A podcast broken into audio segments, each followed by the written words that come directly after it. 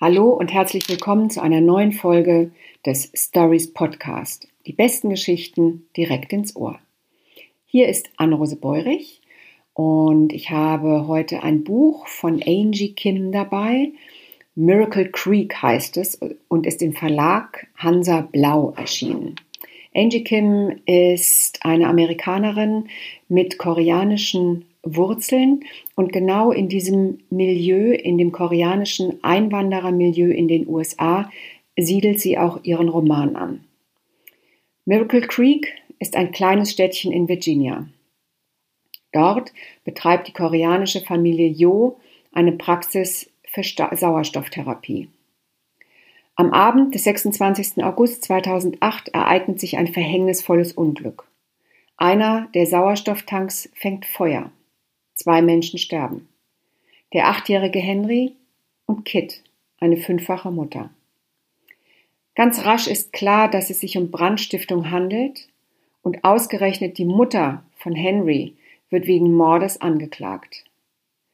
Während der fünf Prozesstage, die dieser Roman beschreibt, erfahren wir alles, aber wirklich alles über Lügen.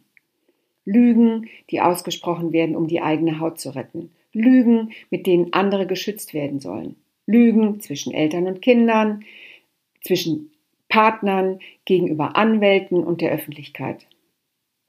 Und vor allen Dingen die schmerzhafteste aller Lügen. Diejenigen, die sich die Beteiligten selbst erzählen. Die Lebenslügen. Multiperspektivisch erzählt entwickelt der Roman von Angie Kim einen fast unbezwingbaren Sog, eigentlich eine Art Lesezwang. Der The Guardian schreibt, auf der Suche nach der Wahrheit erforscht dieser Gerichtsschiller tiefgreifende Themen wie Identität, Krankheit und die Opfer, die Eltern für ihre Kinder bringen. Genau. Ich habe Miracle Creek tatsächlich während der Ostertage ausgelesen und es hat mir nichts gefehlt. Okay, okay, zugegeben. 100 Seiten weniger hätten es auch getan, aber das ist uns ja in diesen Tagen völlig egal.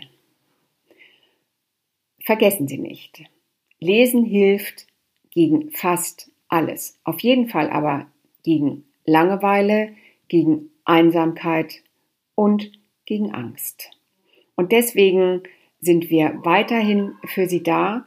Wir bestellen und beraten Sie am Telefon und liefern ihre Bücher kontaktlos bis vor ihre Haustür. Ich hoffe, wir hören uns morgen wieder und sage Tschüss, Ihre Anne-Rose Beurich.